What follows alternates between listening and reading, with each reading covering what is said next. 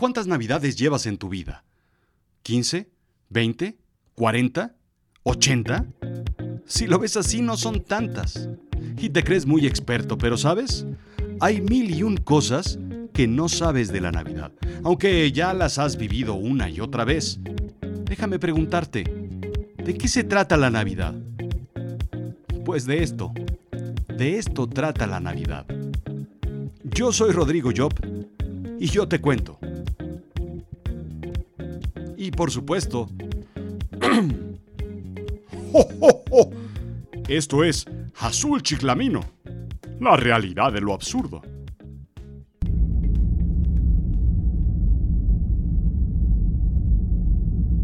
Era diciembre de 1965, indica la BBC. El Gemini 6 y el Gemini 7 realizaban maniobras para un encuentro espacial, o un rendezvous. Ambas naves llegaron a la misma trayectoria espacial, igualando sus velocidades orbitales, cumpliendo la misión exitosamente. Thomas Stafford y Wally Schirra eran los astronautas de la misión.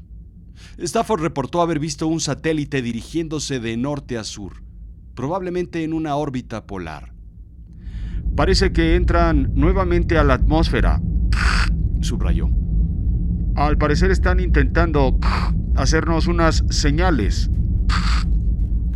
En ese preciso momento, Wally Shira comenzó a tocar Jingle Bells en una armónica.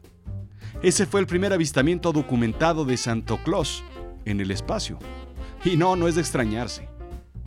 Desde que el hombre conquistó el espacio, el trabajo de Santo Claus se complicó notablemente.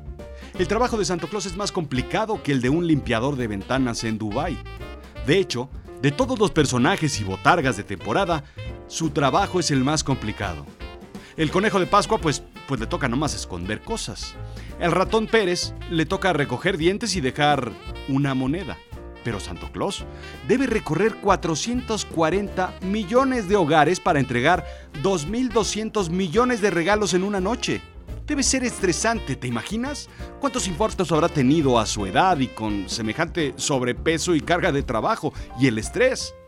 En fin, el 25 de diciembre del 2010, los astronautas de la Estación Espacial Internacional se vieron sorprendidos. Paolo Nespoli fue el primero en despertar se talló sus ojitos y sus lagañas cayeron hacia arriba. Abrió su compartimento para darse cuenta que un calcetín amarrado a la manija de la puerta estaba lleno de regalos. Conforme el resto de los astronautas fueron despertando, la sorpresa se incrementó. Se miraron a los ojos y se dieron cuenta que ninguno de ellos había sido autor de tal milagro. Al cierre de esta edición, según HowManyPeopleAreInSpace.com, son seis los astronautas que están en el espacio. 2.220 millones de regalos, más seis en el espacio que debe entregar Santo Claus. Así es que si tú, como Pánfilo, cantas, yo no lo creo si no lo veo, que Santa Claus pueda volar en su trineo, si está difícil que yo lo crea, que su trineo aterrice en la azotea, que está muy gordo, ¿Quieren que crea que ese gordito cabe por la chimenea? Pues ahora imagínatelo entrando, pues, pues no sé por dónde, a una estación espacial, porque no creo que tengan chimeneas. Lo que es cierto es que si no hubiera sido por Washington Irving, probablemente nunca se hubiera realizado tal avistamiento. Según la revista Time, Irving describe un sueño en el que Santo Claus se desliza ingrávido en su trineo creando la icónica imagen que 200 años más tarde sigue vigente. Sí, Pánfilo, Santo Claus sí vuela en su trineo. Lo divertido e interesante es que de la misma pluma de quien escribe El jinete sin cabeza, publicado en 1819, nace la imagen del gordito cachetón. Incluso se dice que Charles Dickens da crédito al trabajo de Irving como una pieza clave para crear su mágica obra, Un cuento de Navidad. Pero no fue sino hasta 1930 que Santo Claus recibe un makeover al estilo reality show gringo. Indica El Mundo que fue en 1930, aunque en realidad la revista Time lo ubica en el año 1920, cuando Coca-Cola encargó a Haddon Sundblom, un artista escandinavo, a que rediseñe a Santo Claus con un característico color rojo, pues el rojo de la marca, alejando del verde y de las cruces que lo habían caracterizado hasta entonces. El símbolo de la Navidad es un engaño mercadológico, casi casi como el agua embotellada. Nicolás de Bari dejó de ser un obispo del siglo IV, nacido en Patara, actualmente territorio turco, con verdes túnicas y delgado para convertirse en un fabricante de juguetes cuasi esclavista de duendes, cambiando su residencia al Polo Norte. Según cuentan historiadores, un hombre arruinado se vio obligado a prostituir a sus tres hijas. Nicolás de Bari deslizó unas monedas a través de la chimenea de la casa familiar para aliviar su situación de pobreza y que las chicas dejasen esa actividad. Las monedas cayeron dentro de las medias de lana que las tres hermanas habían colgado para secar en la chimenea. De esa anécdota surgió la idea de que ese legendario personaje se desliza por la chimenea y nosotros dejamos calcetines colgados. Por supuesto para San Nicolás, que nos traiga un regalo, no para recordar, pues, eso que hacían las chicas. Así es, Santo Claus decidió moverse de este sitio y emigrar. Aún no había muros, ni visas, ni nada de esas cosas. Dejó el sitio en el que vivió, tal vez por exceso de conflictos, para mudarse a un sitio pues más tranquilo. Tal vez se cansó del café turco y de los kebabs y decidió irse a un sitio donde pudiera saciar su incontrolable necesidad por galletas y leches para criar renos. Nadie lo sabe. La Navidad sin duda es un tema de regalos, sin importar dónde, ni cuándo, ni cómo. Santo Claus tiene la capacidad y el entusiasmo para llegar siempre a entregar regalos. Probablemente una de sus misiones más complicadas, por supuesto antes de ir al espacio, fue su primera entrega durante la guerra. Porque todos hacemos el servicio militar, ¿no? Incluso él. Clement Clark Moore introdujo una imagen de Santo Claus dentro de la psique estadounidense en 1823 con su poema La noche antes de Navidad.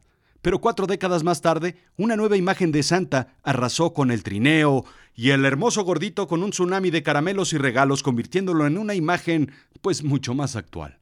Thomas Nast, satírico político, lo reclutó y lo llevó al frente en una de las publicaciones más leídas de la Guerra Civil de Estados Unidos, en el verano de 1862. Harper's Weekly. Incluso lo llevó a la portada el 3 de diciembre de 1862. Sí, hace más de 150 años, porque ya te veo contando con tus dedos las décadas desde entonces. Bueno, ya lo hice por ti. Nas dibujó a un Papá Noel un poco peculiar. En esta ocasión vestía un atuendo de estrellas y pantalones a rayas rojo y blanco, con un abrigo azul mientras visitaba un campo militar del ejército de la Unión. Imagina el pijama de Trump y pues más o menos pues así me lo imagino, ¿no?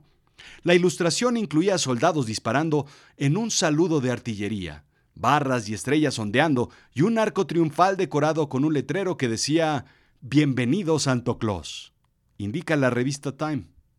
Santa también se enredó con los confederados. La escasez de la guerra fue explicada a los niños como un bloqueo de la Unión evitando que Santa viajara al sur, entre otras historias. Incluso se les dijo a los niños que Santo Claus había muerto en combate tras un disparo yanqui. A otros se les dijo que dio una vuelta equivocada y pasó por la colonia Doctores y le desvalijaron el trineo. Bueno, es como el, es como el Bronx, pero en peligroso, imagínate, ¿no? Pero tranquilos, para fortuna de chicos y grandes, solo fue un rumor. Así es que continuó la vida de Santo Claus durante la Primera y la Segunda Guerra Mundial. Fue enlistado por los Estados Unidos, por supuesto. Una enorme cantidad de carteles propagandísticos muestran a Santo Claus vestido de militar, piloteando un tanque o un avión de guerra, cargando un fusil o incluso despachando en una caja registradora en un Walmart. Aunque algo es seguro, eso no fue así. La túnica verde de San Nicolás nunca fue gabardina militar. Tú tranquilo.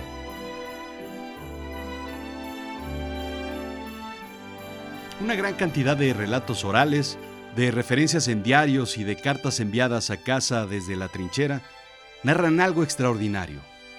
Según la revista Time, Las frías, húmedas y apagadas trincheras fueron suficientes como para motivar a las tropas a iniciar una tregua, un cese al fuego en todo el frente occidental. Los historiadores siguen sin ponerse de acuerdo de cómo o de qué lado comenzó, o cómo se propagó, o si fue incluso magia navideña. El acuerdo entre los historiadores es que empezó en ambas trincheras al mismo tiempo. Simple. Dos tercios de las tropas, unas 100.000 personas participaron en la legendaria tregua de la Navidad de 1914. Todo comenzó con una canción de Navidad. Una noche alumbrada por la luna, con escarcha en el piso y un paisaje blanco por doquier, narra el soldado Albert Moren, del segundo regimiento Queens, en un documento luego recogido por el New York Times. Graham Williams, de la Quinta Brigada de Rifles de Londres, complementa. Primero, los alemanes cantarían una de sus canciones, y luego nosotros cantaríamos una hasta que comenzamos a cantar Oh Come All You Faithful. Y los alemanes se unieron cantándola en latín, Adeste Fideles. Así, pensé que esto era lo más extraordinario. Dos naciones, ambas cantando la misma canción durante la guerra. ¡Wow! La mañana siguiente los soldados alemanes salieron de sus trincheras gritando Merry Christmas. Sí, en inglés, porque imagínate si salen gritando Frolige van. Pues igual y piensan que es una mentada y, pues la cosa sale peor. Los aliados salieron para saludarlos. En otros sitios con letreros que decían, ustedes no disparan, nosotros no disparamos.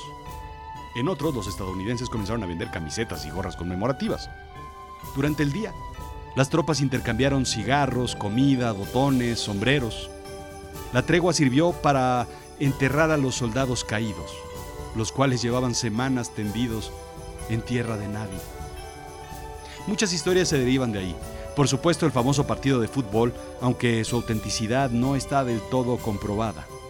El escenario es muy bien representado en el video de Paul McCartney de 1983, The Pipes of Peace.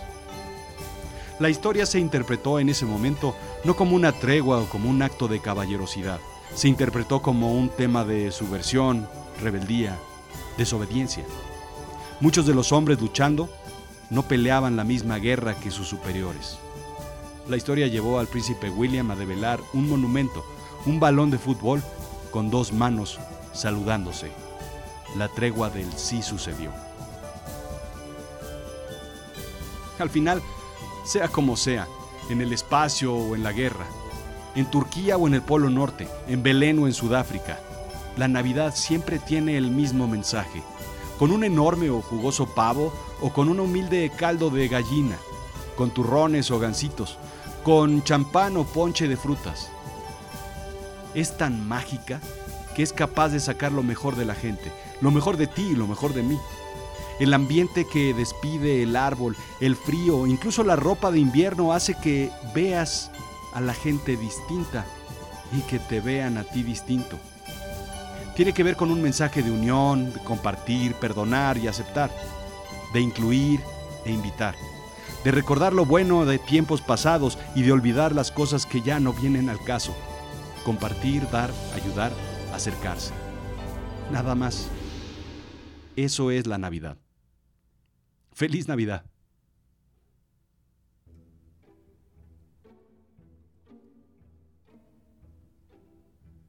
Quiero agradecer a todos los que hacen posible la materialización de este sueño, que básicamente eres tú, que lo escuchas.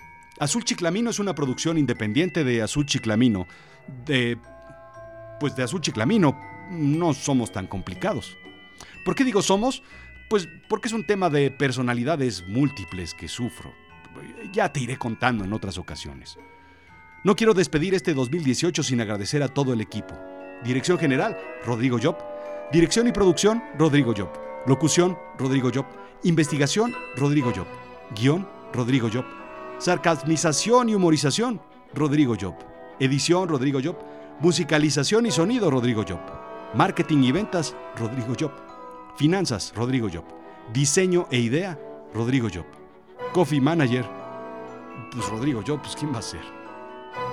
Visita azulchiclamino.com, pero hay algo bien importante que te quiero pedir como regalo de Navidad. Ah, claro, si me lo quieres conceder. Entra a iTunes desde tu computadora y escribe un review. Desde tu teléfono ponle al menos 5 estrellitas. Pero ojo, desde iTunes. No seas así. Ah, y comparte con alguien ese episodio especial que te gustó, con un amigo, con un familiar o con tu enemigo. Esa es mi forma de pedirte que contribuyas a este esfuerzo. Es mi única forma de crecer. Gracias. Ah, sí, por si te lo preguntabas, sí, yo soy Rodrigo Llopi.